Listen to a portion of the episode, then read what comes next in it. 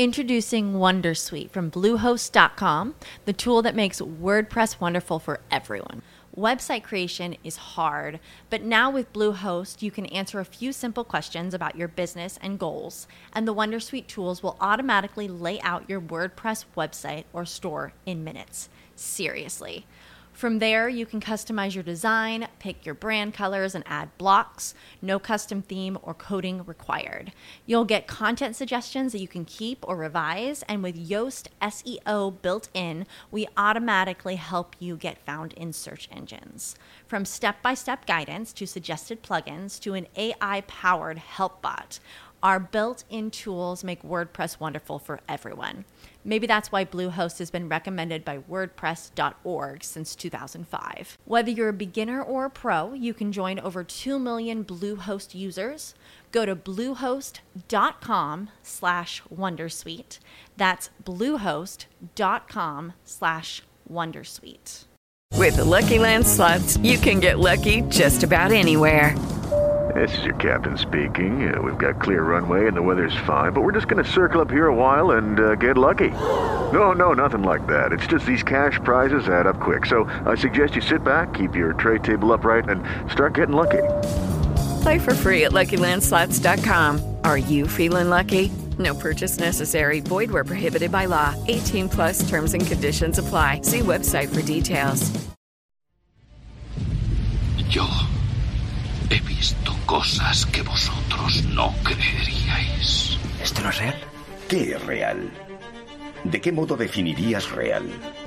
Si te refieres a lo que puedes sentir, a lo que puedes oler, a lo que puedes saborear y ver, lo real podría ser señales eléctricas interpretadas por tu cerebro.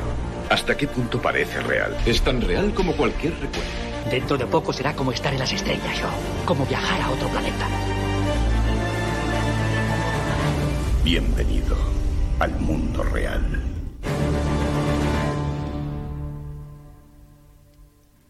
Muy buenas, señor Berchi, muy buenas a toda la gente que nos esté viendo, barra, escuchando, barra, lo que quieras. Bienvenidos a la realidad. Reza la intro de Memorias del Metaverso, señor Berchi. Y lo voy a repetir otra vez más, creo que me vas a entender. Bienvenidos a la realidad. Sin más, estamos un poquito tristes, pero bueno, eso queda para eso queda para nosotros. Señor Alberto, ¿qué tal está usted? ¿Cómo va el tema? Es jueves, ya sabemos que los podcasts son los miércoles, pero bueno, era, era lo que tocaba, así que nada, nuevamente aquí. Pues sí, eh, bueno, como tú dices, reponiéndonos, pero bueno, tarde o temprano había que despertar. Y, bueno, esperemos que sea por poco tiempo. Yo, yo estoy orgulloso de lo que se ha hecho igualmente. Y es verdad que ayer era miércoles, ayer tocaba grabar, pero lo pospusimos precisamente porque jugaba el Madrid. Pero oye, al menos haciendo honor a este podcast, vimos el partido en realidad virtual, ¿no? Que además era la primera vez que, que lo hiciste tú, así no que bueno, sabemos si vamos a volver a hacerlo. Porque... sí, sí. De hecho, curiosamente, yo lo dije en el grupo, yo dije, hay que verlo en realidad virtual porque todo el año pasado vimos las eliminatorias en realidad virtual y fue como un talismán, eh, porque pasó lo que pasó. Pero este año casi no había conseguido ver ninguna en realidad virtual con amigos y, digo, va, este hay que verlo porque este va a ser el partido difícil, entonces tenemos que tirar de nuestro amuleto. Y bueno, pues no, no pudo ser, ¿no? Es verdad que igual pues hacía falta más presencia de, otras personas que, que, no se pudieron apuntar, pero bueno, ¿qué le vamos a hacer? Pero sí que me gustaría empezar preguntándote, bueno, venga, que resumas tu experiencia de, cómo fue, ¿no? Porque es parte de lo que vamos a hablar hoy en día, ¿no? De, vamos a hablar de qué barreras creemos que existen a día de hoy para que la realidad extendida en general no se haya masificado, si es problema del visor, si es problema de que faltan aplicaciones, si es precio, pues algo tan mmm, común como podría ser lo que hicimos ayer, o, o, que debería llegar a ser común, que es ver un evento deportivo juntos, como si estuviésemos juntos, pero virtualmente, ¿por qué la gente no lo está haciendo más hoy en día? Entonces, de tu experiencia de ayer, ¿qué sacarías en claro en positivo y qué sacarías de negativo? Te paso la foto ahora, que, que se... Uh, la foto... No sé si te la voy a poder pasar.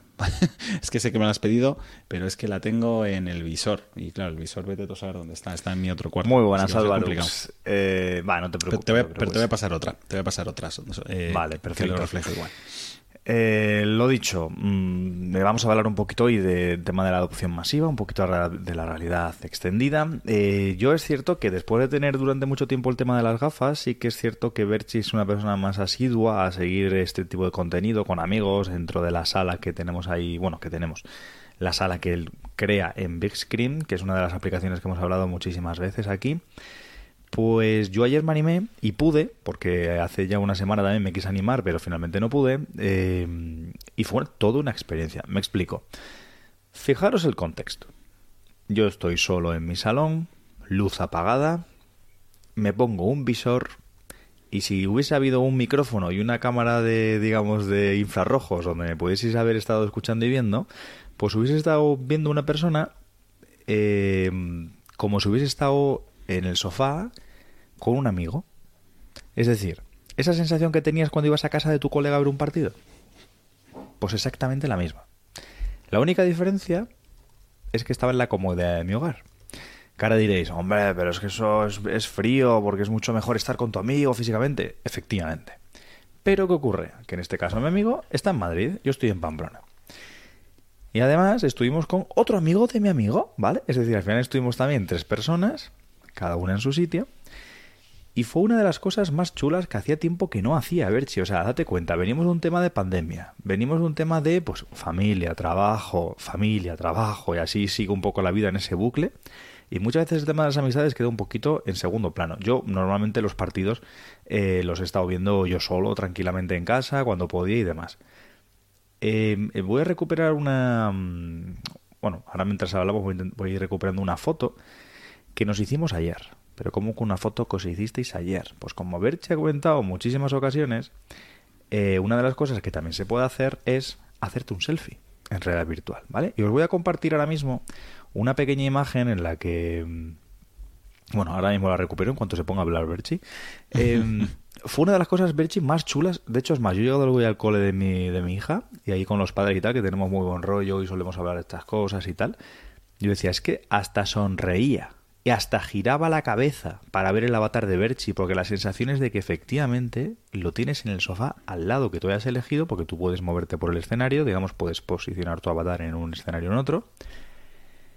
Y estuvimos viendo el partido en un pedazo de pantallón. Sí que es cierto que fue ridículo el partido que vimos, pero la experiencia de ver ese partido fue la leche. Es que, aparte, Berchi, no sé unos comentarios que hice yo al principio, digo, se, acaba, se ha ido ya la primera parte es que se me pasó la primera parte, pero que es que no me enteré. Sí, a ver, es, no me es verdad, tío. Pasa un poco que yo siempre digo que en el fondo cuando vas al campo, eh, a un estadio a ver un partido de fútbol, para mí no es la mejor experiencia de ver un partido de fútbol, al menos si quieres enterarte bien del, partido, porque yo siempre que voy estoy tan... A ver, si fuese todos los fines de semana, pues no me pasaría, pero como voy de Pascuas a Ramos, cuando voy estoy mirando muchas otras cosas, ¿no? Y te fijas en jugadores en los que la cámara pues no está enfocando. Entonces muchas veces me pierdo cosas porque no es lo mismo que seguirlo en una televisión que tiene 28 cámaras, que te ponen cada plano. Bueno, entonces cuando estás en realidad virtual, sobre todo si es tu primera vez, pasa un poco lo mismo, ¿no? Estás más pendiente de, ala, mira, puedo mover la mano, puedo sacar esta cosa, y mira que bien se ve la pantalla, anda, y mira el escenario, y claro, de repente, pues como tú dices, media hora se pasa muy rápido si, si estás así, ¿no?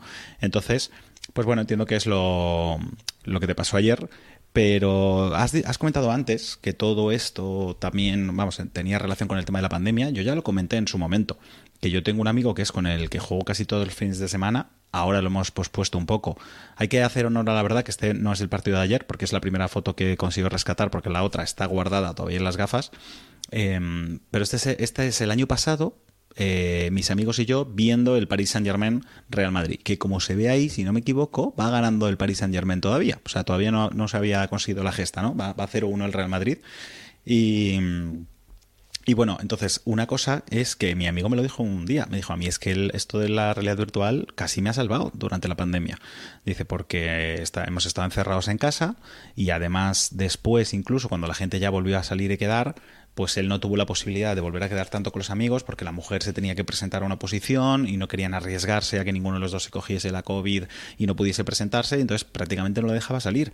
Dice, joder, y con esto es que me pongo el visor y me voy a jugar contigo al golf, me voy a jugar contigo al ping-pong o a cualquier otro juego, al Crisis Brigade, y, y es que es entre comillas, como estar con otra persona, ¿no? Y charlas con ella. Sí, el, otro, sí, sí. el otro día más, si no me recuerdo mal, probaste lo de hacer el doble toquecito para que se active el pass-through y sigues viendo a, la, a mi avatar, pero en tu casa. Claro, y eso es Sí, una- de hecho una- ayer lo volví a ver porque me tuve que levantar a por la batería, activé el pass-through y cuando volví al asiento pues otra vez te vino. Pero es que es una sensación como de... eh, de hecho, vamos a ver, aquí hay temas importantes porque yo parece que sé mucho de, tema de realidad virtual, eh, nada más lejos de la realidad, simplemente es que voy aprendiendo bastante, aparte de porque tengo las Quest, por culpa de este individuo, y, y que con él todos los días aprenden cosas, pero hay cosas que vas entendiendo por la experiencia, aunque Berchi las comente, las vas viviendo después. Y una de las cosas es que cuando tú te pones las gafas, una de las cosas que comentaba Berchi en, no recuerdo, primer, segundo episodio por ahí, es que tú te teletransportas. Porque la sensación no es de que estés con una Game Boy delante de los ojos. Es decir, la sensación no es como decir me he puesto el móvil delante. No, la sensación es me he ido a casa de Berchi. O Bercha viene a mi casa, me da igual cómo lo queréis interpretar. Pero es una sensación en la que has abandonado tu hogar por un momento. Porque a la mente es increíble cómo esto le confunde. Porque, a ver, la mente no es tonta, sabe que estás en tu casa. Es decir, no, eh, porque tú, para que tu mente sepa que está en otro sitio, tienes que andar, tienes que moverte, tienes que desplazarte, tienes que ver otro entorno, te tiene que dar el aire. Es decir, tienes que notar una serie de cosas para que tú entender que físicamente te has trasladado.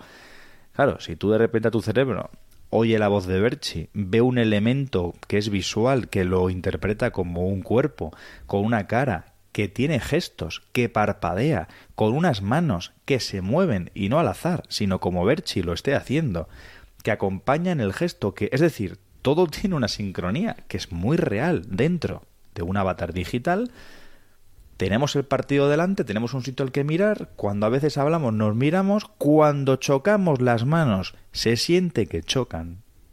Porque hay una serie como una especie como de estimulación, una especie de, de sonido Una pandereta, mando, un, sí, también, y hay un sonido también. Hay un sonido, una serie de cosas muy chulas, ¿no? Entonces es una sensación de una emulación muy real, es decir, es que es como bueno, me voy con Bercha a ver el partido. Y es una sensación de, hostia, esto es que estoy con Bercha a ver el partido. O sea, A ver. es que es curioso. O sea, Y, es muy- y eso que estamos en el punto, que será algo de lo que mencionemos luego, en el que los avatares, eh, en concreto los de esta aplicación, aunque los cambiaron, no- ya no son la versión que hemos visto antes en la fotografía. Pero, Berchi, que casi me rompo el cuello al hacer, el, a- al hacer tío, el selfie. Es que, que me puse a mirar para atrás y dije, Ya. "Qué tontos", y es que, o sea, y te prometo, y te dije, y además te lo dije, tío, que estaba sonriendo. Sonriendo. Sí, sí, sí. es que estaba sonriendo.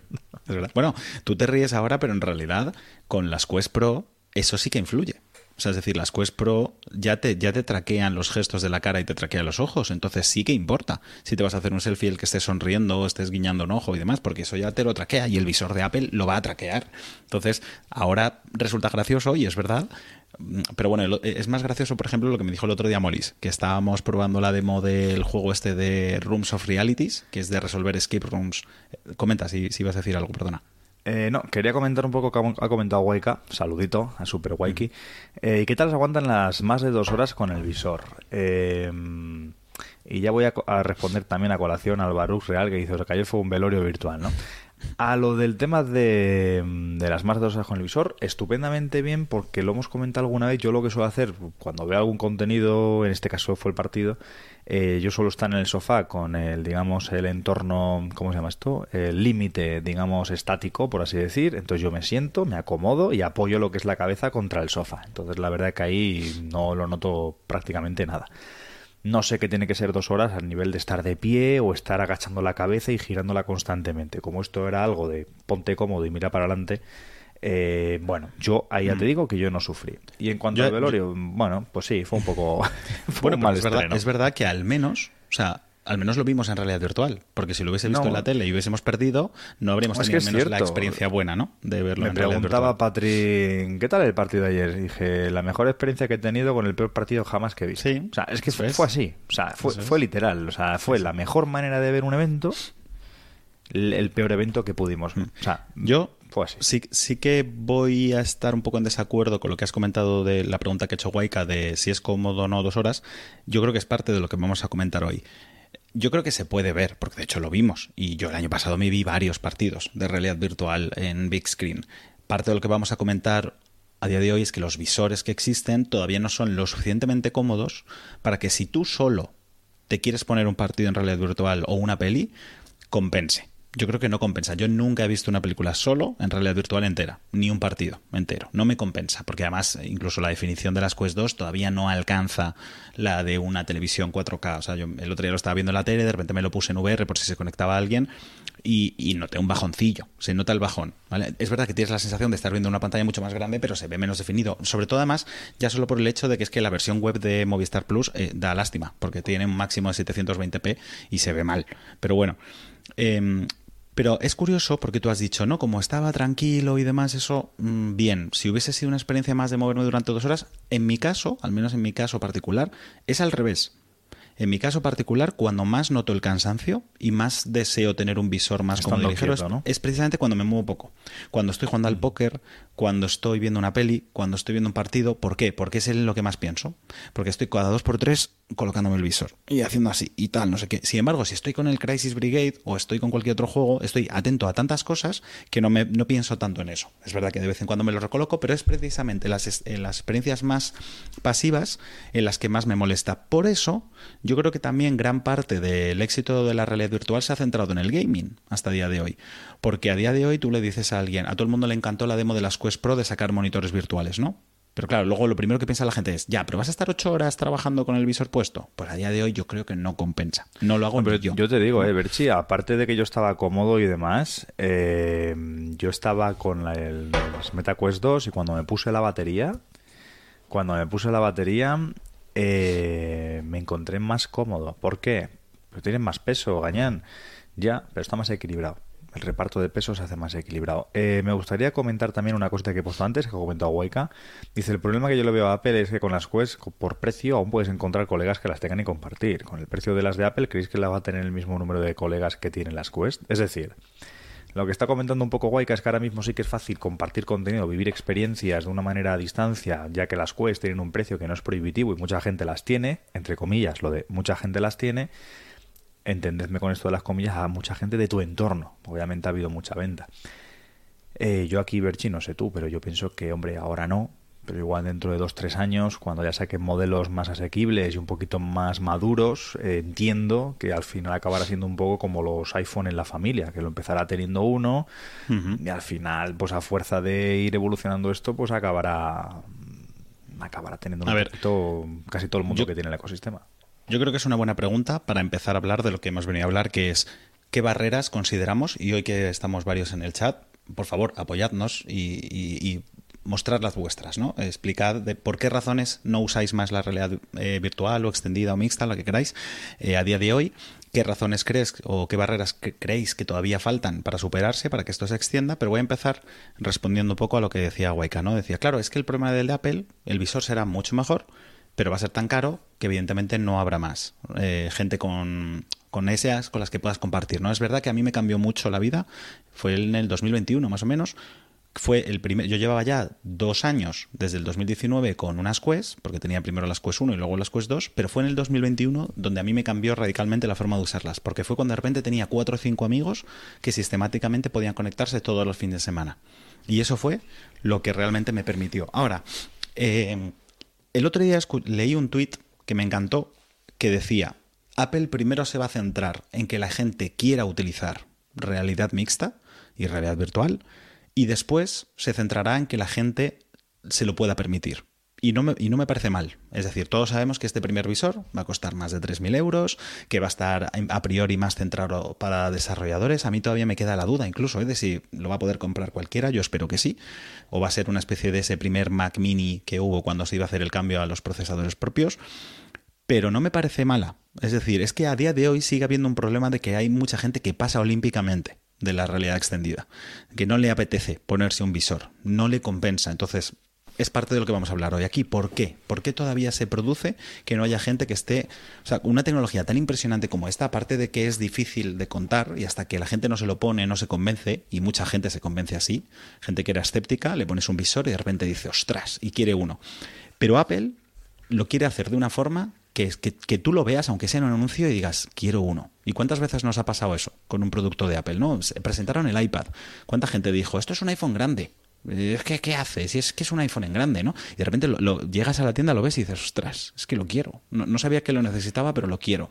Entonces, no me parece mala esa, porque cuando yo le preguntaba a la gente sobre las barreras de la realidad virtual, mucha gente me sacaba el tema del precio. Y yo de verdad creo que no es, no es una barrera, ni muchísimo menos. O sea, que me digas que a 350 euros que costaban las Quest 2, o 450 incluso que cuestan ahora, o 430 que cuestan unas pico, me digas que eso es una barrera para acceder a una tecnología tan potente, para mí no lo es. Lo que pasa es que la gente lo que dice, venga, sí, si yo tengo 400 euros, pero me los voy a gastar y cuánto lo voy a usar y para qué lo voy a usar. Ese es el problema, ¿no? Eso es de lo que yo quiero hablar hoy.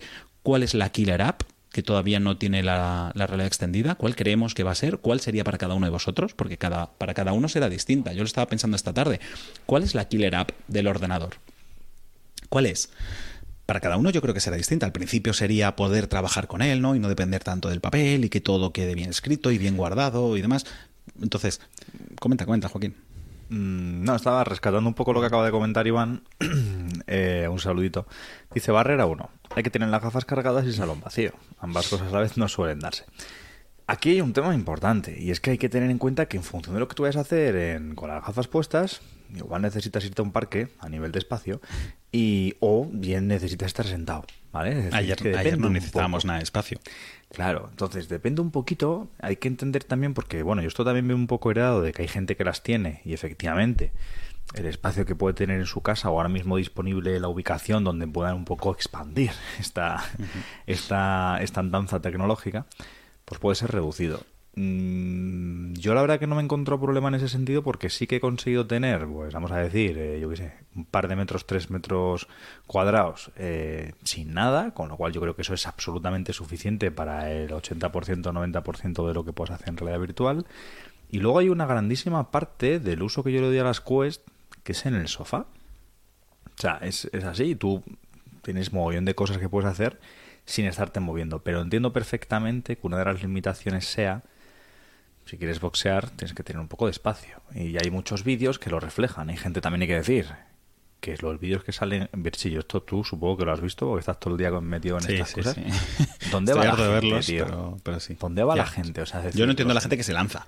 O sea, los sensores. Mm. mentales de mucha gente se, o sea, eclosionan, se fusionan, se funden y de repente ves a un tío lanzándose contra una pared y dices, para mí eso no ha pasado en la vida. O sea, Pero voy a decir una cosa. Mm, Estoy de acuerdo en lo de que el espacio puede ser un problema. Lo de la batería, pues sí, a ver, es un problema porque es un dispositivo que la batería le dura dos, tres horas.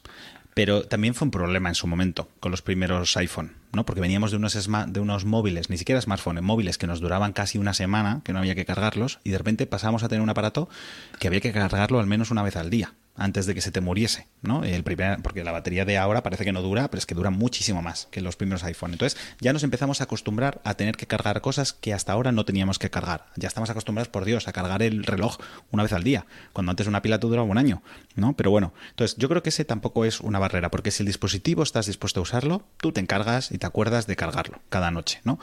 El tema del espacio, ¿es un problema? Sí, pero es que es un problema porque solo estáis pensando en lo que la gente lo usa ahora, que es jugar. Es decir, ¿por qué necesitas mucho espacio? Primero, porque la actividad que vas a hacer es muy demandante, es decir, te tienes que mover mucho y más, y eso casi siempre es jugar, que es lo único, casi lo único que ofrece las Quest a día de hoy. Pero es que el otro problema de por qué necesitas un espacio, porque tú imagínate que tú no llevas expuesto un visor. Yo, yo juego al fútbol con mi hijo en casa, con, la, con una pelota que tenemos de en peluche. relación a este tema del espacio, luego te voy a decir una cosa. Vale. Pero yo juego a mi hijo en, en mi salón y no tengo mucho espacio y tengo un montón de cosas entre medias y más. ¿Pero por qué puedo jugar bien al fútbol en mi salón con mi hijo sin llevar puesto el visor? Porque veo el entorno. Es decir, estáis pensando que el espacio es un problema porque como lo único que veis es virtual, no sois conscientes de dónde está la tele, dónde está la mesa, dónde está la lámpara. Pero es que Apple, a dónde va, esa es la realidad mixta. Es decir, Apple quiere aislarte lo menos posible. Tendrá aplicaciones de realidad virtual también, sin duda.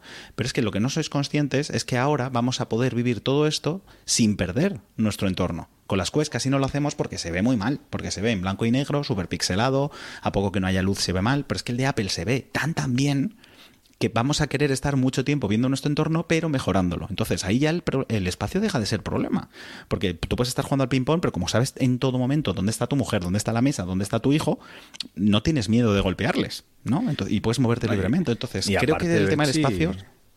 Didi. No, perdón. Aparte de Berchi, que es que la, la VR hace que puedas hacer muchas cosas reduciendo el espacio real. Me explico. ¿Quién tiene una casa en la que puedas jugar al billar? También. Puedas jugar al ping-pong, puedas disparar dardos, puedas disparar flechas, puedas tener un pantallón. Eh, ¿Cuánta gente tiene una casa de esas características? Que pueda jugar al golf. ¿Cuánta gente? Y esto no es una pregunta broma. Es decir, con un par de metros cuadrados, y me diga, hombre, pero es que a ver, yo no tengo un par de metros cuadrados tal y como tengo ahora mismo organizado mi casa, que lo puedo entender, es decir, perfectamente asumible que ahora mismo, por las cosas que tienes en casa, por cómo está todo colocado, porque tengo no sé cuántos hijos y porque ahora mismo lo tengo todo invadido, puede darse la casuística, efectivamente, de que andes apretado. Eso es real. Pero a poco que tú busques un hueco en tu casa, si quieres hacer algo que tenga movimiento, y a poco que tengas un poco de cuidado, como dice Berchi, que tengamos ya la capacidad de ver nuestro entorno, porque si tú te pones a dar pelotazos en tu casa o a, o a pasar contra la pared, típico que hacemos cuando éramos pequeños, no le vas a pegar patadas a la pared porque la estás viendo. Entonces, para mí la VR, dentro de la dificultad mm, que representa tener que tener un espacio, mm, vamos a decir, diáfano, eh, libre de, objetos o obstáculos, creo que es bastante sencillo hacerte con un pequeño perímetro de seguridad en que no te comas nada. Y encima, sin ver. Tenemos la ayuda de, de las cámaras y de que nos limitan, pero cuando ya podamos ver lo que tú dices, va a ser muchísimo más difícil hacer una tropelía, hacer algo absurdo, o sea, decir, va a ser, va a ser muy difícil liarla. Con lo cual, yo esto, sí que estoy un poco más con Iván, que según el uso que tú le des, por muchas veces las gafas, sí que es posible que el mayor handicap que tengan es que al no ser como el uso habitual de las, de las gafas, o sea, del móvil, que Berchi sí lo es, es que las tengas descargadas cuando las vas a usar. A mí, por ejemplo, alguna vez me ha pasado eso y me ha salvado la vida tener la petaquita, colocarme en la diadema de batería y, y listo. Pero bueno, sí que es cierto que tenemos una dinámica todavía no tan habitual como con un móvil. Mm. Yo voy a hacer una recomendación con respecto a eso. Lo primero y luego Compraros una casa más grande, ya está. No, No, no, no, el, el espacio no, el espacio no. Yo el espacio ya acabo de decir que creo que con el visor de Apple va a ser el menor de los problemas, porque el visor de Apple va a ir orientado a que lo uses más tiempo viendo tu entorno que todo virtual. Creo que es la apuesta de Apple. ¿Y por qué? Porque además es lo que menos te aísla. Y aunque aislarte esté muy bien, porque es lo más potente de la realidad virtual, realmente lo que has dicho tú antes, saltar a otro sitio, sentirte que te has ido a otro sitio, eso no lo vas a usar todo el día. Porque nadie lo está usando todo el día. Pero si puedes seguir haciendo tu vida normal, pero mejorada, eso lo va a querer usar mucha más gente. Voy a aprovechar eh, la recomendación que quería hacer. El tema de que las gafas estén KO. Yo a priori, cuando empecé a utilizar las Quest, eh, las Quest pierden batería enorme si, si las dejas en modo reposo. O sea, yo dejo todos los dispositivos del mundo en modo reposo. El iPhone, el, o sea, ninguno, ninguno lo apago. Ni el ordenador, nada, nada. O sea, hasta mi tele es una tele 4 que se queda encendida cuando está apagada. Sin embargo, las Quest os recomiendo apagarlas. O sea, si no lo estáis haciendo, apagarlas. Porque si las dejáis en reposo, es verdad que por alguna razón pierden una batería enorme. Estamos acostumbrados a que todos los dispositivos de Apple aguantan muy bien en reposo, las Quest no. Entonces, si tú tienes unas Quest al 50% y las apagas del todo, y las coges cinco días después, es raro que estén sin batería. Yo creo que habrán bajado un 10% como mucho, en mi experiencia. ¿eh? Y insisto, y si las utilizases realmente mucho, te acordarías de cargarlas más. Entonces, voy a aprovechar otra cosa que han dicho y dos mm, comentarios más para ir a la siguiente pregunta. Eh, ha comentado Álvarux también, dice, claro, es que todo el mundo está ahora mirando con el tema de la inteligencia artificial e intentar ser más productivo porque su trabajo corre riesgo y el visor no va, no va a captar tanta atención. Bueno, lo primero, que yo ya lo comenté, para tener un visor de realidad mixta que funcione bien, la cantidad de inteligencia artificial que hay detrás tiene que ser bestial, porque tiene que entender nuestro mundo. O el otro día enseñó Meta una demo de Mark Zuckerberg en un vehículo en movimiento y pudiendo utilizar el visor dentro del, del, coche. Y eso parece muy sencillo, pero en realidad no lo es. Porque la inercia que está provocando el vehículo provoca eh, sobre los acelerómetros y giroscopios del visor una serie de inputs que no sabe cómo tiene que interpretar. Entonces tú igual puedes po- poner un special anchor de, de una nota colgando flotando y que la nota ¡pum! se vaya para atrás. Y tiene que saber que te sigue, ¿no? Y cosas así. Entonces, la cuestión es, se necesita mucha inteligencia artificial y yo creo que Apple ha estado trabajando mucho en eso para poder tener un visor que funcione, pero luego es que el visor nos va a permitir ser muy productivos. Es decir, eh, Que eso Eh, viene muy bien lo que vas a decir de productividad con lo que ha comentado Dislexia Creativa, que para introducírtelo y que tú continúes te lo leo. El problema es, como bien comentas, que las gafas están enfocadas al ocio. En el momento en el que enfoque las gafas al trabajo, la cosa cambiará, igual que pasó con toda la tecnología. Primero fue el trabajo y luego pasó al hogar, ordenador, teléfono móvil, etcétera. Mira, se está viendo mi pantalla ahora, ¿verdad? Correcto. Pues mira, el otro día me pasó mi hermano, me, habló sobre este proyecto, ¿no? De hecho, Marques Brownlee ha hecho hoy un vídeo eh, hablando sobre esto, que estaba totalmente flipado, era la tecnología que más le había impresionado en, en años. A mí me sorprende, pero bueno, porque este, a ver, también, claro, este hombre al final únicamente eh, casi solo se dedica a analizar móviles. Eh, es verdad que analiza muchas más cosas, pero como el 90% de lo que analiza son móviles, a poco que vea algo que no sea un móvil, le sorprende. Bueno, esto es un proyecto que es la evolución. Tío, no sé por qué, pero escuchándote era como, mira, analiza esta pelota. ¡Buah, ¡Una pelota! ¡Y un palo! No, a ver, a ver, a mí Marques Brownlee me encanta, ¿eh? Pero es verdad que llevo un par de años un poco decepcionado con él porque es como, tío, tú que eres top eh, review de tech, no puede ser que sigas analizando móviles, que es ahora mismo la tecnología más aburrida que hay en el mundo. Es decir, los móviles ya está, ya han llegado a su tope. O sea, entiendo que hagas vídeos del iPhone, del Pixel y todo lo que tú quieras, pero es que no puede ser que el 90% de tu contenido sean móviles cuando ya no tiene más que ofrecer, ¿no? La, novedad es, este tiene 20 de zoom más que el anterior, ¿no? Pero bueno, esto es la evolución de un proyecto que presentó Google hace un tiempo, que antes era una cabina mucho más grande, de hecho creo que aquí sale como era anteriormente, ¿vale? Era toda una cabina eh, que consiste en una pantalla con un sensor. En su momento era un sensor de profundidad, ahora lo hacen simplemente con cámaras a color, que lo que hace es capturar una imagen 3D de ti, sé que sale en algún momento, ahora lo explicará, pero bueno, captura una imagen 3D de ti y estás ante una pantalla 3D sin gafas, ¿vale? Como si fuese una pantalla de la 3DS. Entonces, lo que consigue es que tú estés sentado en una mesa haciendo una videoconferencia con otra persona, pero con la sensación de que la otra persona realmente está al otro lado de la pantalla, porque le ves mm, su escala real, con su profundidad, y parece que está ahí, ¿vale? Ahora, entonces, claro, y Marques Brownlee diciendo, Buah, esto me flipa, esto me encanta, pero esto cuando me lo pasó mi hermano, yo dije, bueno, la primera vez, cuando el proyecto era así, ¿vale? Cuando el proyecto era era este armatoste, a ver si lo encuentro, yo dije, pero mira, para mí para empezar no me gusta nada, porque a mí esto me recuerda a, cuando vas a la cárcel a visitar a un familiar, ¿ves? Esto, eh, cuando vas a la cárcel a visitar a un familiar y le tienes al otro lado de una ventana. O sea, para mí era, en vez de conectarme con alguien o acercarme más a otro, era casi como la sensación esa de estoy muy cerca pero a la vez muy lejos, ¿no? Que, pasa con, esas escenas de películas de la cárcel, ¿no? Bueno, y cuando me pasó esto a mi hermano le dije, a ver, Vale, sí, es muy bonito. Es decir, es mejor que una videollamada de Zoom, ¿no? Porque siempre, si lo puedes estar viendo en 3D, yo soy súper fan del 3D, mejor que mejor. Pero esto no te permite hacer absolutamente nada que no podamos estar haciendo tú y yo ahora ya, con esta conversación que estamos teniendo, yo viéndote del otro lado. Es decir, te permite ver mejor a la otra persona y que la sensación sea un poco más de presencia, pero ya está, no puedes hacer nada. De, de la otra, no puedes ser más productivo, ¿no? Que era donde iba Alvarux.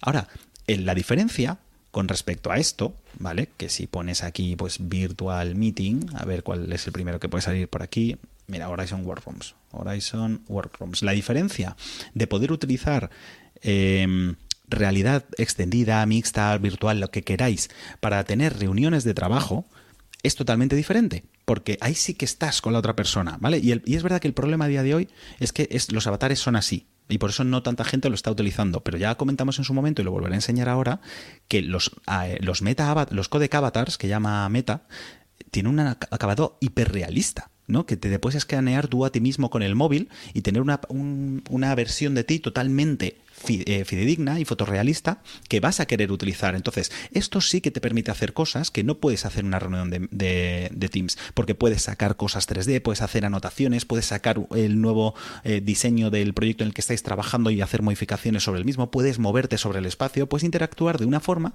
que jamás lo podrías hacer en una reunión. Y esto es ser más productivo y más eficiente. Y todo recuerdo con gente quedándose en su casa. En, su salón, o, que puedas ir, por ejemplo, a una habitación de hotel y que simplemente cogiendo el visor tengas seis monitores con los que trabajar. ¿Eso no es ser más productivo que haberte llevado solo el MacBook Air, que es lo que te cabía en la maleta del avión para no tener que facturar y tener una pantalla de 13 pulgadas pequeñita con la que trabajar? Eso es ser más productivo. Bueno, pues eso multiplícalo y multiplícalo por mil aplicaciones más. Solo, solo porque no se me olvide, voy a enseñar lo de los codec avatars otra vez que enseñamos en su día. ¿Vale? Pero bueno, esta es la última versión que enseñaron, que espero que dentro de poco esté disponible. O sea, no sé si será con Quest 3 o con la siguiente o cuando utilicen renderizado en la nube, ¿vale? Pero simplemente escaneándote durante unos segundos, esto es 3D. Esto no es una imagen de vídeo, esto es 3D. Con lo cual, puedes generar una imagen de ti fotorrealista, ¿vale? Y podríamos estar viendo como el partido que vimos ayer, pero viéndonos así. ¿Vale? Y, eso sí que lo va a cambiar todo. Pero con la ventaja de que además es la, la mejor versión de ti mismo porque te puedes crear eh, tu escáner el día que mejor peinado estás, que más maquillado estás, y tú, aunque en tu casa estés, para mí es el equivalente a cuando tienes una reunión de Teams y por arriba estás con camisa, pero por abajo estás en gallumbos, ¿no? Pues esto sería lo mismo. Tú puedes estar en tu casa despeinado, sin maquillar, eh, con cara de dormido porque el bebé ha dormido mal, pero tu avatar, que es fotorrealista, es la mejor versión de ti. Y no me parece mal, porque es lo que te digo, porque es que al final es lo mismo que ya estamos haciendo, solo que un pasito más. Entonces, eh, voy a ver si consigo dejar de compartir. Eso es. Entonces, yo creo que esas son una serie de razones en las que sí que se demuestra que la realidad extendida eh, te permite ser más productivo, que te permite hacer cosas que no se pueden hacer a día de hoy y que no es dejar de lado la inteligencia artificial, porque es que lleva mucha inteligencia artificial detrás y el asistente virtual que vas a tener que mm, utilizar para poder hacer cosas de forma práctica y no tener que estar escribiendo todo el rato y poder pedirle, abre la aplicación, pa, pum, y que la abra y escribe no sé qué, manda mensaje a tal. O sea, tiene que ser una serie vitaminada la que presenten junto con el visor. Entonces, pero bueno, esta sería la pregunta que quería hacer. Para mí esto sería una killer app, por ejemplo, videoconferencias. ¿no? reuniones de trabajo. No, no, no, no, no digo que sea la mía, no digo que sea mi mayor razón por la que me compraría un visor, pero yo creo que sería una de las posibles. Hoy le pregunté a ChatGPT cuál sería la killer app de la realidad extendida y me empezó a hablar pues de educación en los colegios, me empezó a hablar de formación en el trabajo, de videollamadas, entonces yo creo que las videollamadas 2.0, que serán esto, para mí es una killer app importante, es decir, yo tengo a mis tíos en Cádiz, les veo lamentablemente una vez al año, jo macho, cómo molaría poder transportarme a su casa ver sus avatares con este nivel de detalle que acabamos de ver y sentir que estoy con ellos. Y, los pobres que se pasan casi todo el año solos, sentir que yo les visito casi a, casi a diario, ¿no? O sea, eso sería una pasada, que no es lo mismo que una llamada de FaceTime, porque además es que cada vez que le llamo por FaceTime, los pobres no enfocan bien, le veo la mitad de la cara. Bueno, pues aquí, si se pone, solo con ponerse el visor, todo lo demás debería salir solo. Yo, yo vería bien su avatar. Entonces, para mí esto es una killer app. No sé, eh, bueno, Iván, Guayca, Álvarux, si se os ocurren, ¿cuáles serían vuestras killer app? ¿Qué le falta al visor para que lo tengáis que usar a diario? Yo me parece que no te va a poder contestar porque se acaba de, se acaba de hace un ratito. Dice que no se termina de escuchar en, podcast. Yo, fíjate lo que te digo, Berchi, es que además con esto del tema fotorrealista no deja de ser que una red mallada totalmente fidedigna a lo que el láser y, digamos, los sensores y lentes están captando del teléfono. Una vez que tú generas una red mallada, es replicable. Y es que estoy viendo incluso el futuro tecnológicamente hablando, porque una vez que tú tienes una red hecha, tú esa red la puedes exportar. Y me estoy refiriendo a que una persona tenga, por ejemplo, algún hardware que permita a esa red pasearse por su casa. Sin más, para, desde el punto de vista incluso, no sé, es que estoy flipando un poco, porque lo que pasó ayer, que yo sé que tú estás totalmente acostumbrado y que alguna vez ya hemos hecho estas cosas, no viendo un evento, pero sí viendo algún vídeo de YouTube o cosas un poco de este estilo, es que es muy contundente la capacidad que tiene. Es decir, si no lo pruebas no lo vas a saber. Y por mucho que te contemos, eh, esto es así. Eh, lo mejor que puedes hacer, yo a veces lo comento, puede quedar mal, pero yo creo que deberías hacerlo si puedes. Píllate en Amazon las gafas. Si tienes duda, píllate en Amazon las gafas. Y si no te mola, lo devuelves. Tienes 30 días, ¿vale? Es decir, tienes un mes para probar sin dar ningún tipo de explicación y devolver si no te gusta. Entonces, justamente aquí yo creo que está totalmente, totalmente justificado el que si tienes dudas de si esto te puede gustar o no, o de si tenemos este señor y razón, o si es para tanto, cómpratelas y si puedes, y si no te mola las devuelves. Ya está. Eh, comenta por aquí eh, poder currar con él, pero es que lo que acaba de decir Berchi es que vas a poder currar de una forma incluso mejor, porque vas a poder tener varios monitores sin comprarte pantallas panorámicas en tu hogar, ni tener que gastar más corriente inútilmente por querer tener abierto una página de código a la derecha y por tener abierto Telegram en el medio y a la izquierda el Word, lo vas a poder hacer con el visor. De hecho, Berchi lo hace. O sea, es decir, no es que digáis, lo vais a poder hacer, que sois, mm, no sé, videntes. No, es que Berchi lo hace. O sea, es que es así. Mira, estoy mostrando, por contestar también a otra, a otra pregunta que había, que hay alguna eh, eh, inteligencia artificial generativa que permita obtener contenido aprovechable en realidad virtual. La hay. Por ejemplo, existe esta web que se llama Blockade Labs, que lo que te permite es eh, simplemente con prompts de texto obtener skyboxes en 360 grados que te puedes poner el visor y verlos directamente en realidad virtual. Y ya es el primer pasito. O sea, luego de ahí a lo que se pueda ir viendo, ya, ya hemos visto cómo evoluciona esto de la inteligencia artificial. Entonces, poco a poco, vamos, Unity ya anunció hace poco que va a ofrecer herramientas de generación de contenido mediante inteligencia artificial. Entonces, es que ya hubo una patente de Apple que hablaba de esto, que tú ibas a poder casi generar aplicaciones con la voz, ¿no? De decirle, muéstrame una playa con no sé qué, no sé cuánto, tal, boom, y que te genere el escenario y estés allí, ¿no? Y ahora déjame eh, o sácame una caña de pescar con la que yo pueda, tal, lo que quieras, ¿no? Entonces, eso seguramente poco a poco lo iremos pudiendo hacer. Y con respecto a lo que decía Waika, pues lo que, lo que he hablado antes, ¿no? He puesto antes aquí un se estaba buscando antes un vídeo. Este fue uno de los primeros vídeos que salieron eh, pues cuando salieron las Quest Pro pues de cosas que te permite hacer ya la realidad virtual. Entonces pero esto se permite hacer ya desde hace mucho no lo de los eh, escritorios virtuales. Lo que lo único que hacía falta es que el visor sea más ligero más cómodo de llevar y que la resolución del mismo te permita leer lo suficientemente bien, aquí por ejemplo está programando en, realidad virtual, bueno, pues que te permita leer lo suficientemente bien cada línea de texto, ¿no? Y ya no solo eso, incluso si lo... Dime, dime. No, que ha dicho Hueca también una cosa que dice, es chungo.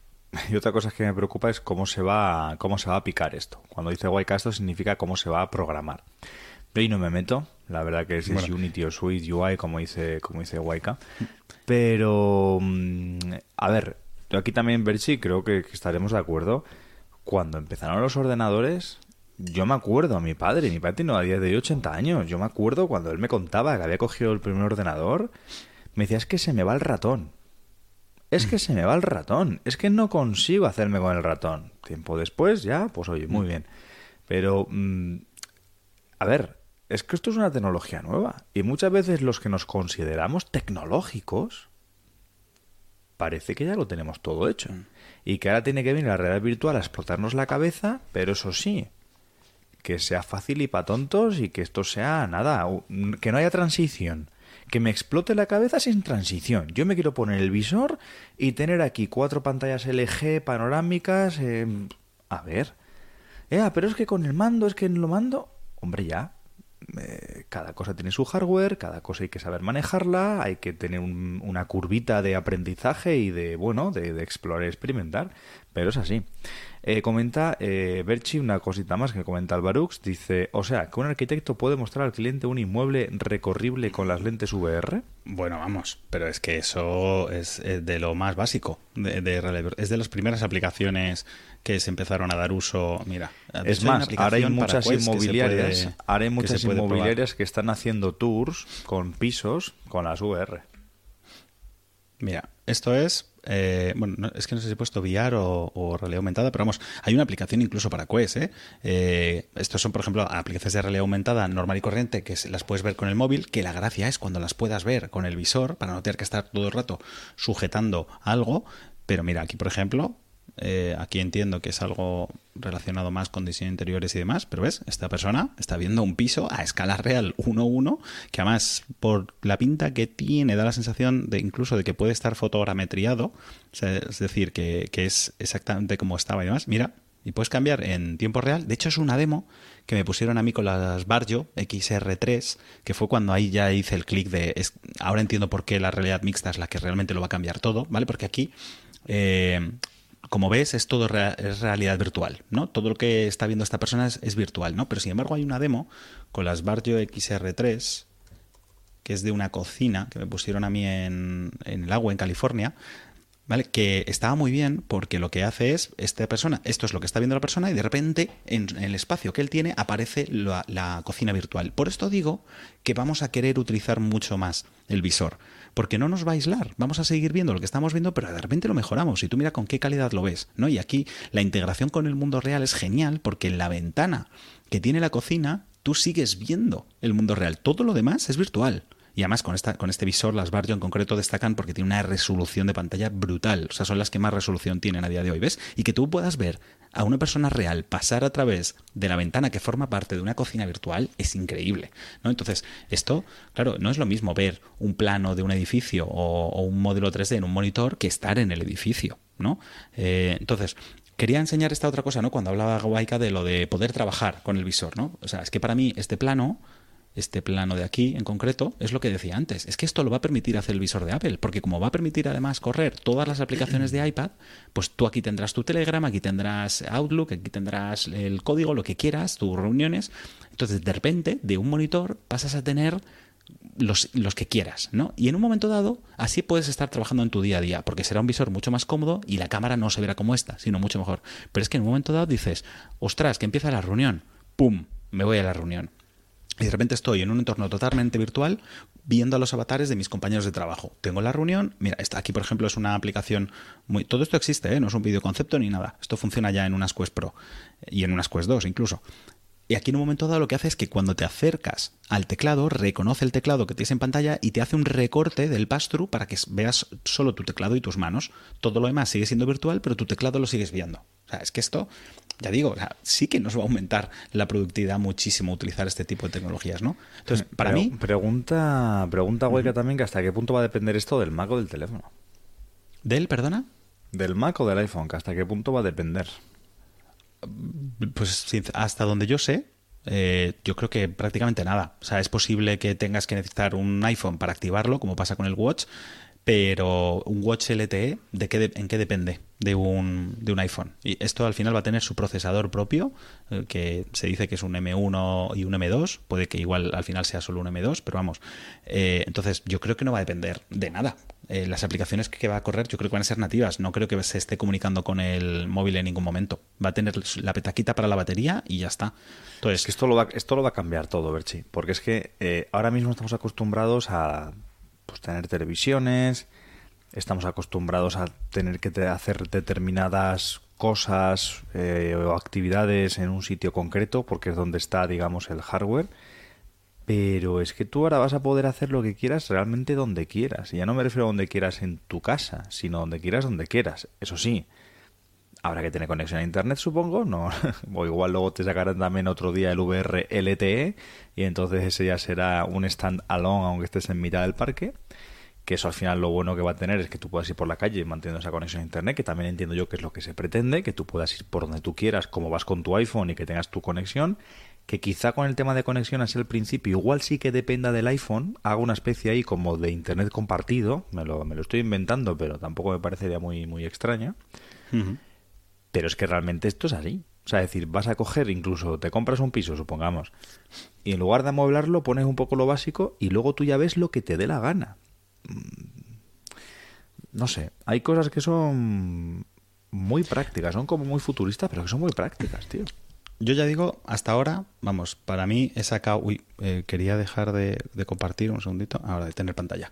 Hasta ahora he sacado. Em, habla de Unity Swift UI. Eh, yo, entiendo que esto será lo mismo. Pues si quieres desarrollar eh, una aplicación nativa, la podrás desarrollar directamente utilizando Swift. Y si quieres utilizar Unity para desarrollar cualquier aplicación que luego al final corre en, en, iOS, que al final será un poco lo que utilice, o, o iPadOS, ¿no? le llamarán XROS, pero será una versión de iPadOS, imagino, porque si corre todas las aplicaciones de, iPad, entonces podrás utilizar Unity perfectamente. Em, entonces, hasta ahora, por ejemplo, yo he hablado de videollamadas 2.0, ¿no? El poder estar en presencia de alguien. Hemos hablado de poder trabajar de una forma mucho más productiva también hablamos de ocio. Poder ver películas en tres dimensiones en una sala virtual y encima con amigos. O, sea, o incluso lo que hemos hablado muchas veces, acudir a eventos deportivos, o sea, ver eventos deportivos en directo, acudir a conciertos de otro tipo, ¿no? O sea, yo creo que son muchos elementos que cada uno es una killer app que atacará a un tipo de perfil diferente. Fitness, que hablamos también hace un par de episodios, creo, ¿no? el poder tener un entrenador personal en casa. O sea, imagínate el poder hacer eh, ¿cómo se llama lo de Apple? Apple Fitness Plus o algo así, ¿no? El Fitness Plus, pero que en vez de simplemente sea mirar a una tele, que, es que el dispositivo sabe lo que estás haciendo, sabe si tienes puestas las manos así, sabe si, te si estás abriendo, sabe si te estás inclinando y te puede decir si estás de progresando. Eso, Berchi, igual que comenta, dice, decían que no iba a tener mandos, ¿no? ¿Cómo veis eso? para mí es lo peor del visor. Eso ya lo comentamos el, creo, el episodio pasado. Yo he insistido, he preguntado, hasta donde yo sé, están súper centrados en que todo sea por hand tracking y que dicen que funciona de lujo el hand tracking, pero que mm, pues como el gaming no les importa tanto, ya sabemos que Apple el gaming no es su nicho, eh, pues que no les preocupa tanto el tema de... Y a ver, yo lo entiendo, porque yo entiendo que los mandos son una barrera. Entonces, y si no tienes mandos, te quitas barreras, ¿no? Mark Zuckerberg también estaba obsesionado con eso. Antes necesitabas un ordenador, un cable, un visor y dos mandos. De repente el ordenador ya no era necesario. Y ahora cuando utilizas aplicaciones de hand tracking ya ni siquiera los mandos es necesario. Ya solo te pones un visor. eso está muy bien. Pero es que hay cosas que se hacen mejor con un mando. De hecho, la propia aplicación de Workrooms, tú puedes estar con hand tracking, pero si quieres escribir tienes que coger el mando y utilizarlo como si fuese un lápiz para tener más precisión, ¿no? Mm, rezando al título del podcast, que viene siendo claves para su adopción masiva, yo hay dos contrapuntos que veo importantísimos. Ya los más o menos hemos ido un poquito contando, pero bueno, quería dejar un poco mi aporte ya llevando corridos 50 minutos del programa de hoy. El primero, el diseño. Hmm. Tiene que ser algo que la gente quiera llevar, sí, está claro. Mm, el dinero el segundo, pero el primero el diseño. O sea, es decir, estamos un poco envueltos en una marea que la estética vale mucho, que la gente cada vez opera más la vista para liberarse de las gafas, que de alguna manera la gente pues, se pone lentillas, eh, si estoy un poco a andar por casa me pongo las gafas, pero si quiero salir a la calle me pongo lentillas, gafas último modelo, se cuida mucho el diseño, mucho la estética. Entonces estamos en un punto verche en el que la gente lucha por quitarse la, la bueno, la, iba a decir la, gafa de la cara, perdón. Y ahora quieren que me ponga algo en los ojos, en la cara. Bien. Punto número uno, diseño. Punto número dos. Y tal y como está el mundo hoy en día, el tema económico. O sea, si Apple consigue, aparte de la tecnología que le meta, que sean bonitas, como para quiero llevar las puestas, y que sean accesibles, no digo regaladas, digo hacer un producto accesible. No hablo igual tampoco de esta primera versión, por lo que ha comentado Bercha al principio y lo hemos comentado siempre, que la primera versión va a ser bastante cara, que es un producto más para desarrolladores, pero vamos a hablar ya de la segunda o tercera versión, que puede llegar al gran público. Ya no porque estemos mal de la cabeza y nos dejemos 5.000 euros, sino porque me deje lo que cuesta, por ejemplo, un iPhone y tenga el visor de Apple. Ahí, venciendo esos dos aspectos, yo ahora mismo tampoco le veo mayor problema para que haya una difusión bastante importante. Con respecto al diseño, eh, ya digo, yo creo que, vamos, el de Apple las Pico 4, por ejemplo, ya son bastante más cómodas que las Quest 2. Las Quest 3 serán bastante más cómodas, pero sí que es verdad que seguirán siendo todavía un poco aparatosas las de Apple. Seguramente sean las más bonitas y las más ligeras y demás, sobre todo porque además tiene la batería fuera. Pero hay una cosa con respecto al diseño que yo creo que también importa y es que al final cuando tú tienes puesto el visor, por mucho que tú tengas un pass-through increíble y veas todo muy bien lo de fuera, para la gente que, te, que habla contigo sigue siendo raro porque sigue teniendo la sensación de que no sabe si le estás mirando, si no le estás mirando, al final sabe que está hablando con una persona que tiene puesto un antifaz, o sea, es una sensación rara. Bueno, hay rumores, yo creo que este visor no lo tiene, porque a mí no me han comentado nada de eso. Em, pero sí que Apple tiene patentes y, hay otros em, fabricantes que están trabajando en lo que es el reverse pass-through. Es decir, como estos visores tienen cámaras que traquean nuestros ojos, se puede aprovechar esas cámaras utilizando una pantalla externa para proyectar nuestros ojos a los demás. ¿vale? Este, por ejemplo, es un prototipo funcional, ¿vale? Que estamos viendo cómo estos son los ojos reales de la otra. Incluso no tendrían ni, ni por qué ser reales, ¿no? Porque podrían ser simplemente los ojos de ese avatar escaneado ultra realista que hemos hecho para que puedan tener color y una buena iluminación y simplemente que reaccionen a cómo realmente se están moviendo nuestros ojos, ¿no? Que, guiñan, que se cierran, que se abren. No hace falta ni que sea una imagen capturada en tiempo real, porque claro, la imagen que pueda estar capturando eh, es muy reducida porque la, iluminación dentro del visor tiene que ser muy baja para que tu, tu, experiencia sea buena, ¿no? Entonces, esto puede ser simplemente una imagen generada, pero que se muevan como tus ojos reales. Entonces, esto que a priori parece bastante creepy, si se hace bien, ¿vale? Esto que voy a enseñar ahora es una exageración, porque claro, no, no va a llegar a ser tan bueno, ¿vale? Pero si pudiésemos tener algo parecido a esto, o incluso tampoco es, es excesivamente necesario que sea una pantalla. Es que puede ser simplemente que el visor en un momento dado se vuelva transparente, ¿no? Como hay diferentes lentes, o sea, eso con, un, con los visores de realidad virtual no es posible, o, o, al menos a día de hoy. Pero con unas HoloLens sí que podrían utilizar un cristal que se vuelva más o menos opaco y también hay pruebas de esos que se está haciendo, ¿no? Y si no, pues imaginemos que esto, insisto, es una pantalla externa lo suficientemente buena para que, oye, al menos podamos tener insisto, esto está exagerado y seguramente no lleguemos a esto hasta dentro de mucho tiempo, pero sería un intermedio entre esto, que sería el ideal, y esto. ¿No? El, oye, mira, pues si yo estoy hablando con una persona y lo único que tiene puesto es esto, pues al final es como cuando hablo con una persona que lleva puestas unas gafas o unas gafas de sol. No, no me siento tan incómodo, ¿no? Bueno, pues esto sería un añadido más que parece una tontería, pero que ayuda a que la gente no le importe tener un visor puesto y sobre todo no le importe comunicarse con alguien que tiene puesto un visor, ¿no? Para que no tengamos que estar levantándonoslo todo el rato. Imagínate que si cada vez que quisiésemos hablar con alguien tuviésemos que levantarnos las gafas, normal y corriente. No, no hablo ya de las normales, o sea, de las de realidad virtual, sino unas gafas normales. Pues mucha gente diría, joder, pues para eso me pongo lentillas, porque vaya rollo las gafas. De hecho, a mí me pasó con las unas ray que me regalaron que no eran compatibles con Face ID. Y era un rollo, tío, porque cada vez que quería usar el móvil tenía que hacer así, con las gafas, ¿no? Entonces ya solo eso me, condicionaba mucho a no querer utilizar ese modelo de gafas particulares, ¿no? Y, y dije, la próxima vez que me compro unas gafas, probaré primero si son compatibles con Face ID. O sea, para mí, por ejemplo, es un, un compro no compro a, día de hoy unas gafas, ¿no? Entonces, bueno, sería otro eh, pasito más en acercarnos a que sea algo que la gente se quiera poner. Pero bueno, yo ya lo dije, si aporta el valor suficiente y nos permite hacer cosas muy diferentes a las que estamos haciendo hoy en día, la gente se lo va a querer poner. Pero bueno, también hablamos del precio, efectivamente. Eh, bueno, 10 años, buah, pregunta Guayca si esto, para eso le quedan 10 años, ¿no? Lo de la pantalla.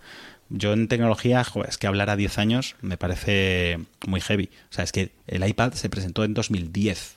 O sea, eso es hace 13.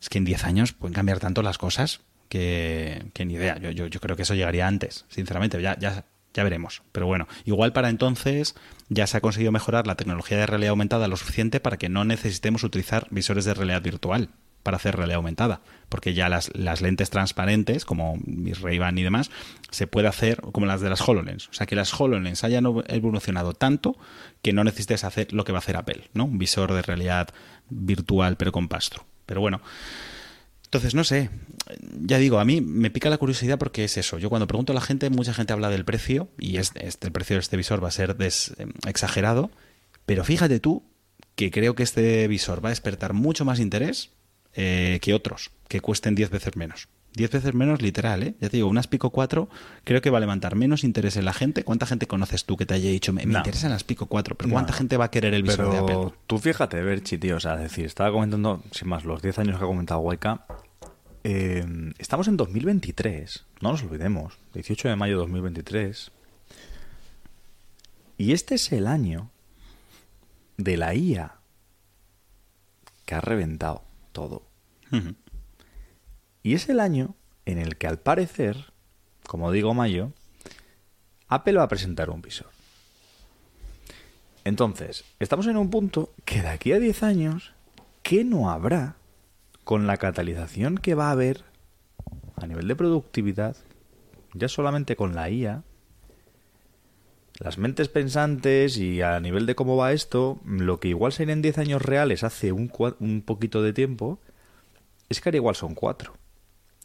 Entonces, entre la IA 2023, entre el visor que se espera en 2023 de Apple, entre los visores que ya hay a día de hoy que podemos disfrutar en esta época, en 2023, hablar de aquí al 2033 es que es muy posible que estemos haciendo, bueno, vamos a suponer que hacemos Berchillo el podcast, seguimos con Memorias del Metaverso, lleva ya una década, ¿eh? el podcast de Memorias del Metaverso, y estamos Berchillo, imaginaros, con la, ya con una especie de aparatito puesto aquí cerca del ojo y cada uno senta en su sofá y estamos en nuestro pedazo de plato y nuestro escenario.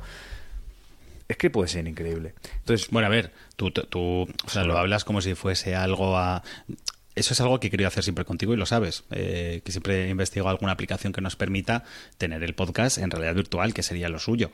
Pero es que ya hay eh, podcasts que lo hacen así desde hace mucho tiempo. A ver si lo encuentro, porque nunca me acuerdo, creo que es Upload VR eh, los que hacen el podcast así. Esto es, no me gusta mucho el setup que tienen montado, eh, porque es bastante soso, pero esta gente lleva ya años grabando su podcast así. Y van hablando y demás. Lo que pasa es que es lo que digo. Ahora resulta mm, cutre porque los avatares pues son como son. Pero es que cuando los avatares no sean así y sean fotorrealistas, pues que no se podrá hacer, ¿no? Pero el otro día me acuerdo que te enseñé otra aplicación que permitía tener tu set de televisión, eh, varias cámaras, ir cambiando entre una cámara y otra, y eso está muy chulo, ¿no? Entonces, esto, vamos, yo no tengo duda de, que se hará y de que podríamos. O sea, para mí lo ideal es eso. De hecho, eh, pues eso, en Horizon Workrooms ya, ya grabamos Joaquín y yo. Uy, Joaquín, eh, siempre, digo tu nombre cuando quiero decir Martín. Eh, en Horizon Workrooms ya retransmitimos Martín y yo la última keynote.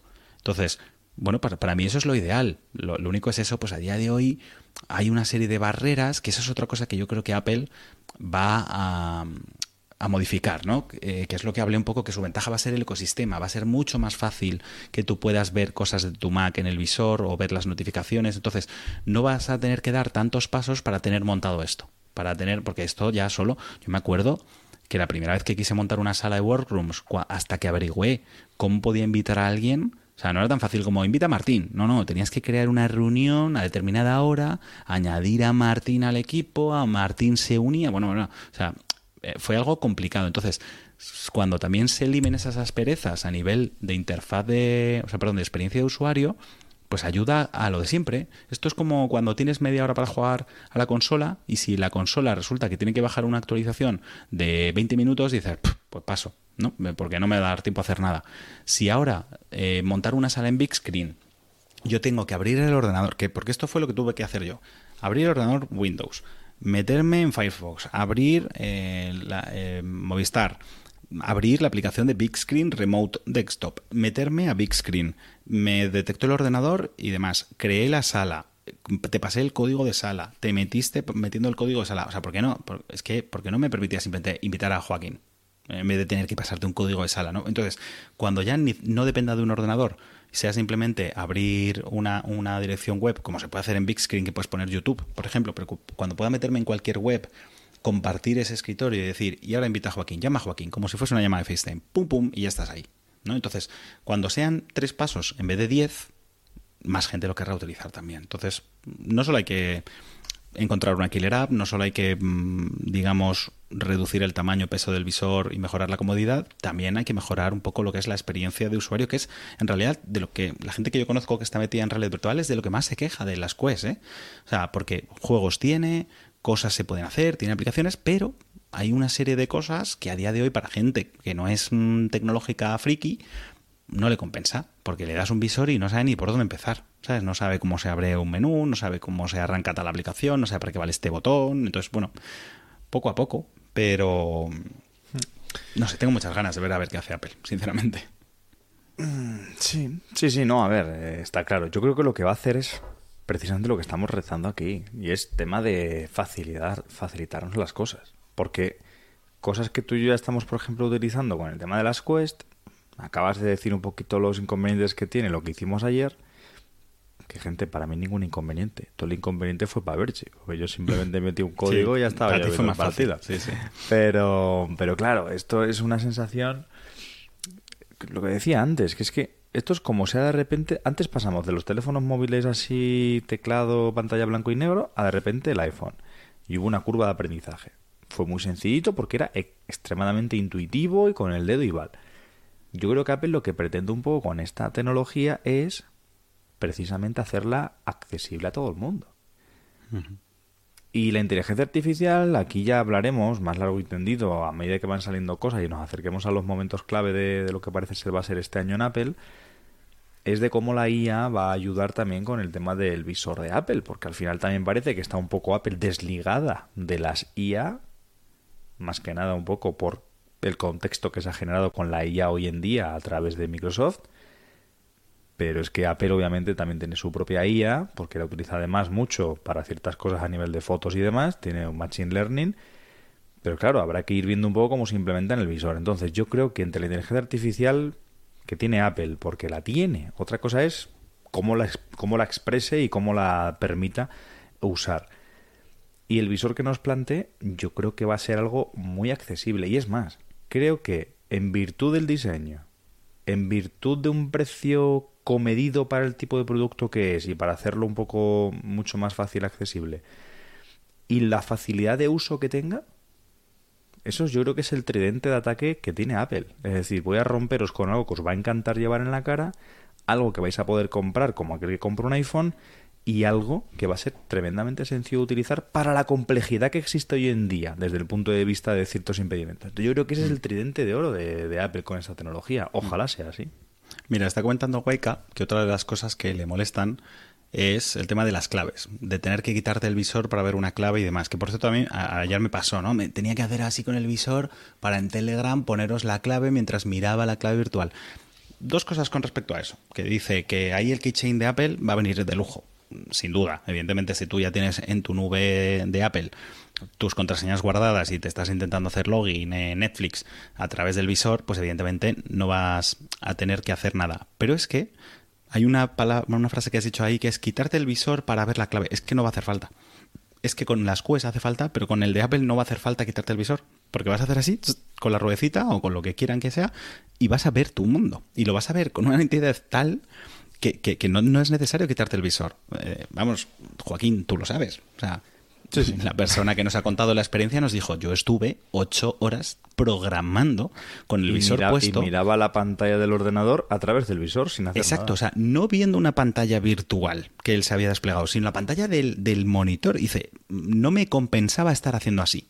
Es decir, era, estaba tan cómodo y la, imagen era tan nítida del, monitor que yo estaba viendo que para qué me iba a quitar el, O sea, porque claro, tú al final programabas una línea y luego te tendrías que poner el visor para probarlo, ¿no? ¿Funciona? Vale, sí, te lo quitas. Pues al final dijo, ¿para qué me lo estoy quitando si es que no lo necesito? Entonces no va a ser necesario. y aquí vuelvo a compartir solo rápidamente una cosa para que veamos el punto en el que está ya empresas mucho peor que, Apple en ese sentido. O sea, HTC, por ejemplo, aquí en el, en el vídeo en el que... hay aquí... Ah, vale, sí, qué susto. Tenía... No sabía si iba a poder yo quitar el sonido, pero sí, lo que no puedo es adelantar. Pero bueno, aquí cuando probé yo las Bifexar Elite, ¿vale? Aquí se ve el momento no solo del pass-through, ¿vale? Que para mí ya es uno de los pass-through que, la verdad es que más me han gustado, porque la resolución, pues sí, eh, tiene algo de granillo todavía, en condiciones de baja luminosidad, por supuesto, se ve peor, pero se ve lo suficientemente bien como para estar cómodo y poder moverte alrededor sin tener ningún miedo. Y luego una de las cosas que, por ejemplo, las Quest Pro no hacen bien, pero las Pico sí, es que te enfocan bien el móvil. Entonces, yo aquí estoy viendo el entorno virtual ¿vale? Ahora vuelvo al mundo real, así es como estoy viendo el mundo real, pero es que si miro el móvil no tengo ninguna necesidad de quitarme el visor. Ahora, ahora se verá, ¿vale? Solo un. ¿Ves? Aquí yo veo perfecto. Y aquí se ve peor que como lo estaba viendo yo realmente, porque estoy grabando con el iPhone la lente del visor, ¿vale? O sea, yo leía perfectamente el móvil. Entonces, no es necesario, no va a ser necesario quitarte el, el visor. Por eso digo que es clave la realidad mixta. Porque el visor va a dejar de ser una barrera entre nuestro mundo real y el mundo virtual. Simplemente va a ser algo que potencie el mundo, el mundo real. Entonces, lo que pasa es que todavía nos falta por tener un visor de realidad mixta como Dios manda. Iba a decir a un precio asequible, pero este no lo va a ser. Pero uno que, que digas es que las cámaras son perfectas y se ve que te pasas y, se usa fácil y está bien integrado con mi móvil. Para mí, para mí las Quest me obliga a quitarme el visor porque no puedo ver mis notificaciones. Bueno, puedo ver mis notificaciones, pero no puedo contestarlas. Al final las desactivé porque lo único que hacen es molestarme porque si no las puedo contestar, ¿para qué? Pero el, estar pendiente de me van a llamar, me han escrito por Telegram, no sé quién me escribe, bueno, pues no tener que hacer eso, eh, pues ya va a ser una ventaja importante.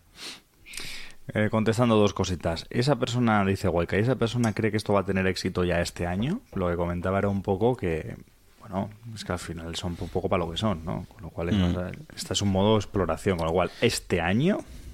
No, a ver, define, define éxito. Es decir, las estimaciones se van a vender como si fuesen Apple Watch pues no. no pero las estimaciones decían que van a fabricar ni siquiera vender fabricar creo que eran 300.000 euros o sea 300.000 euros digo 300.000 unidades eh, de aquí a final de año.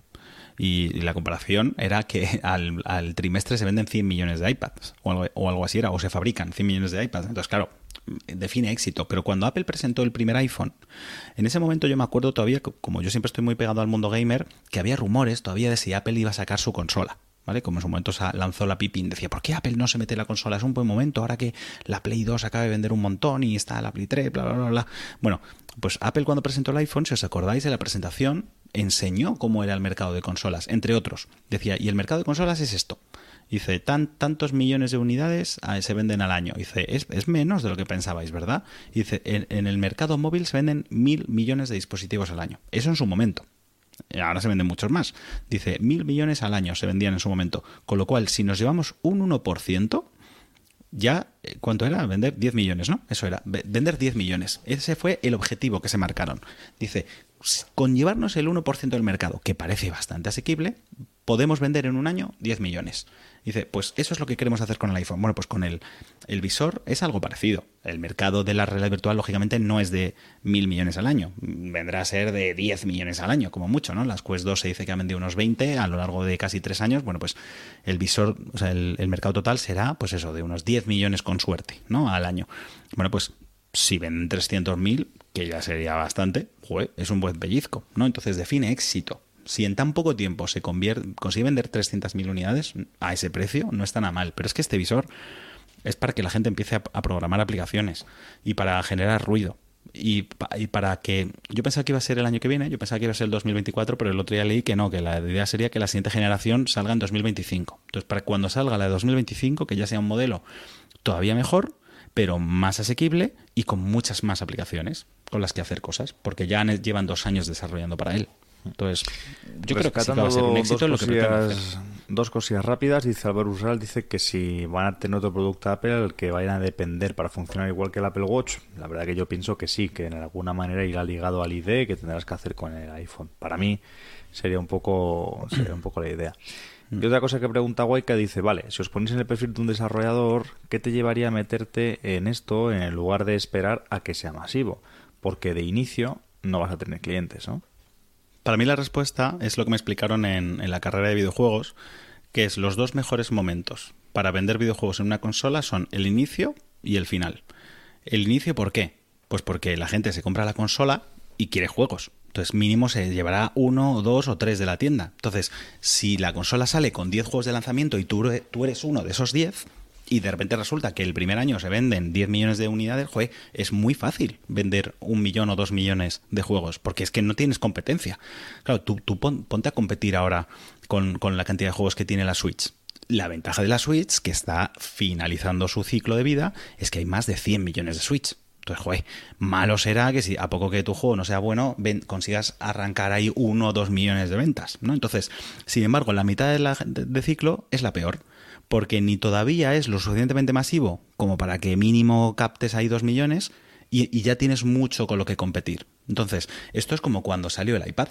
Además, Apple lo hace mucho. Cuando salió el iPad, cuando salió el Apple Watch, ¿qué es lo que hace siempre? Destaca en la App Store, esta aplicación es compatible con iPad, ¿no? Eh, WhatsApp tiene versión, bueno, WhatsApp no, porque WhatsApp no tenía, no tiene para iPad. Eh, cualquiera, ¿no? Outlook. Outlook y te ponía tal, compatible también con iPad OS. Es decir, te llevas las dos por una, ¿no? Y la gente, la gente descarga esas cosas solo por el hecho de decir, joder, es que quiero sacarle partido al iPad. Porque acordaros que cuando salió el iPad, muchas de las aplicaciones que usamos en el iPad era la del iPhone escalada a 2 por. ¿no? Que te hacía ese zoom, que encima se veía todo fatal y demás. De repente te, te, te actualizaban la aplicación a una que realmente aprovechaba el iPad y decías, ¡jo, qué gusto! Y entonces llegaban momentos que podías preferir utilizar una aplicación u otra solo porque tenía versión para iPad. Decías, joder, es que para seguir utilizando la versión de iPhone escalada, paso. Entonces en el iPad usaré esta otra. Ya está, ya has ganado. Pues esa es la ventaja. Sí, es un, una inversión que tienes que hacer fuerte y un poco un salto de fe, pero es que si eres de los 10 que lo van a, de desarrolladores que van a, estar sacando cosas al principio y se lo compran 100.000 personas, esas 100.000 personas van a estar, dame cosas, dame cosas. Porque además, con este tipo de tecnologías es lo que pasa, ¿no? Que al principio con las Quest te empiezas a comprar juegos, te empiezas a comprar juegos, llega un momento que dices, mira, a ver, ya paro, que, que es que ni siquiera tengo tiempo para pasármelos. Pero al principio quieres probar muchas cosas, ¿no? Entonces yo, yo llega un momento que es, mira, ya no me compro un juego hasta que no sepa que me lo voy a empezar, ¿no? Entonces, yo creo que eso es un poco lo que pasa. O sea, si eres desarrollador, tienes que subirte al carro o lo antes posible o aprovechar el tirón de, una, de un dispositivo que está en final de ciclo, que quiere decir que ya ha vendido una, una barbaridad. El medio para mí es el, el más difícil de esto, pero bueno. Y no, no sé qué ha comentado ahora Waika de... Ah, Guarro era el 2, vale. Es que ponía qué cuarto era. Vale, vale.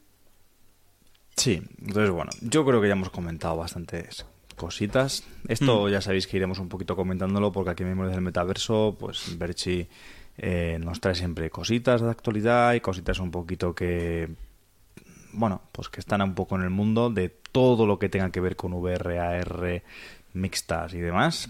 Estamos un poquito, iba a decir una expresión un poquito fuerte, pero digamos que estamos un poco inquietos por lo que puede ocurrir de, de este lanzamiento, porque ya no por la marca, sino por el impacto que, que va a hacer que tenga, que tenga esta marca. Entonces, bueno. Yo tengo ganas, a pesar de todo lo que sabemos, creo que es la primera oportunidad que tiene Apple en mucho tiempo, aunque todavía queda y se filtrarán cosas, para sorprendernos con algo en la keynote. Es decir, ¿cuándo fue la última keynote que os sorprendió? La, Buah, las últimas es que... Haré one more thing. Además que dicen que se quiere ir Tim Cook, ¿no? Dejando... Pero, pero no ya, pero me refiero, no ya es incluso por el tipo de cosas que presenta. Es decir, que sí, que es verdad que es que hace tiempo que no vemos un producto de No, Apple por lo que te aporta, ¿no? O sea, por lo que te No, no, no, no. O sea, me refiero por el hecho de, no- de no- de que no se haya filtrado antes. Es decir, que es que ya, ya nos conocemos las keynotes y todo lo que van a presentar y en qué colores y tamaños. Berchi, espérate, Berchi, que todavía falta un poquito, ¿eh? No Que sé, sí, que sí, por eso digo- de todo. Por eso digo que algo se filtrará, pero al ser un producto tan secreto eh, y que se ha hecho enteramente seguramente en las oficinas de Apple, yo lo que sí que espero al menos es que haya una funcionalidad, una aplicación, algo que a mí no se me haya ocurrido. ¿no? Eh, como cuando presentaron FaceTime, que sí, FaceTime, las videollamadas no era nada nuevo, pero yo me acuerdo perfectamente de ver el anuncio con el que te venían FaceTime, que de repente decías, jo, macho, ahora sí que entiendo por qué voy a querer hacer una videollamada. Porque en su momento era yo, yo no quiero que me vean la cara. Primero porque me van a ver mal. Segundo porque igual me llama mi madre ahí mm, queriendo saber dónde estoy y yo le he dicho que estoy en otro sitio. Y no quiero que sepan dónde estoy, ¿no? Y cómo le digo que no quiero activar la cámara. Pero de repente te enseñan a una persona haciendo eh,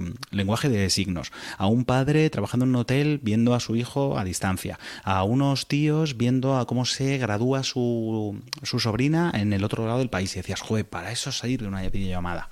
¿no? Ahí lo entendí. Pues quiero que pase algo similar con el visor. Que la gente haga clic y diga, para eso quiero un visor. No sabía que lo quería, pero para eso quiero un visor, ¿no?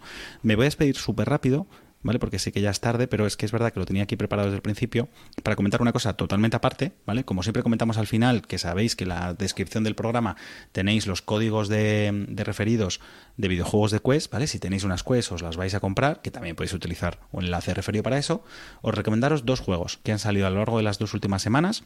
Uno es Another Fisherman's Tale, ¿vale? La secuela de para mí uno de los 10 mejores juegos que ha salido nunca en realidad virtual y de hecho del juego que tiene la mecánica que más me gustó de realidad virtual, este lo comentamos en su día en el top 10 de MetaQuest, bueno pues ha salido la secuela, ¿vale? El, la primera, el primer juego era algo así como un Inception, era como una habitación dentro de una habitación dentro de una habitación y en este lo que haces es como lanzar partes de tu cuerpo y controlarlas a distancia para resolver puzzles y demás, ¿vale? Es más largo que el primero, más completo, ha salido súper bien, ¿vale? Y lo digo porque yo me lo he pillado el día 1 y tenéis enlace también de referido en, la descripción, ¿vale? Que de hecho te lo tengo que pasar Joaquín, pero estará. Y el otro, que salió, que también súper recomendable, este sí, le voy a dar la razón a Iván, necesitas espacio en casa, ¿vale? Pero creo que es una de las mejores cosas que le puedes poner a gente.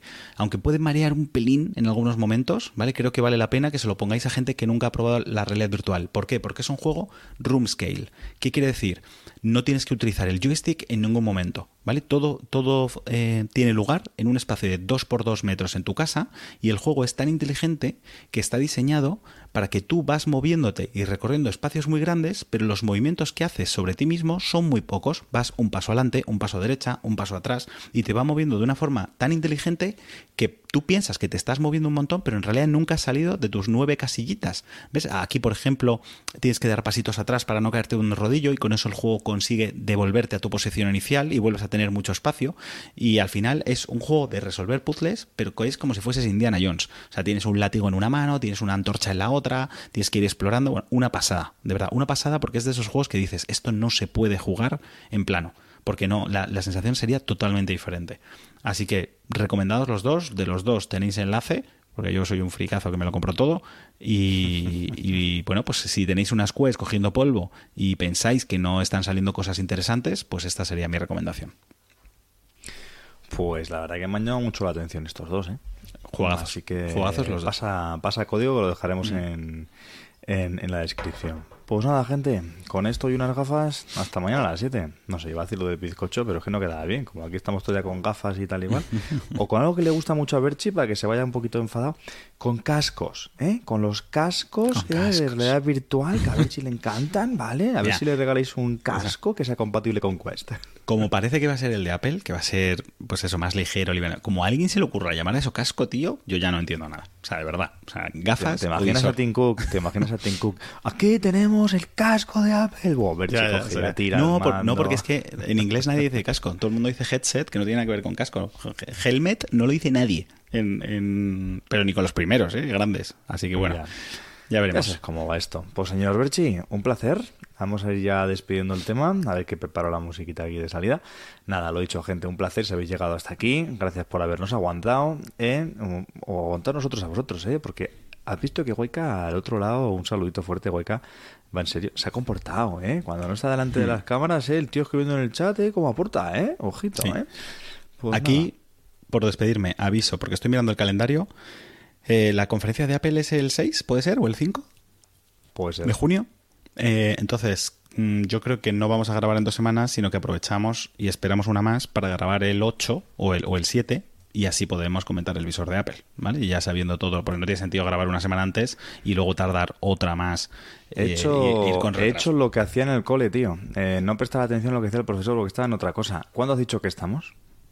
Eh, la cuestión es que estamos a día 18, nos debería tocar grabar el día 31 miércoles y no le veo sentido porque es que el lunes siguiente se presenta el visor, o el martes, no me acuerdo qué día es. Entonces yo ya esperaría a grabar el miércoles 7 de junio, ¿vale? Para que podamos comentar en detalle todo lo que es el visor, que se ha cumplido y que no se ha cumplido, de lo que hemos dicho hoy. O si estamos llorando otra vez, ¿eh? O si estamos llorando porque nos la han vuelto, ¿eh? Nos han vuelto a hacer ahí una cosa rara. Imagínate que Apple ahora de repente revienta. No, que no sale, que no está preparado. Es una AirPower de momento, vamos a esperar un poquito más. Así que igual ese miércoles está Berchi llorando y yo consolándole. Sea como Eso es. sea, aquí estaremos. Así que, gente, un placer. Gracias por habernos seguido hasta aquí. Ya sabéis que este es el podcast de Memorias del Metaverso. Lo podéis ir en cualquiera de vuestras plataformas. Suscribiros si os apetece. Y hasta la siguiente vez. Venga, gente. Chao, chao. Hasta pronto.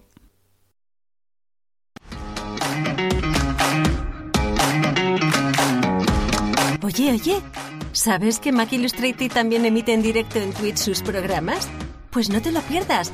Apúntate a su canal de Twitch y si puedes y quieres, hazte además suscriptor de manera gratuita a través de tu suscripción a Amazon Prime. No te costará nada y apoyarás una gran labor. Mac Illustrated, un gran equipo con muchísimo humor y mucho más talento.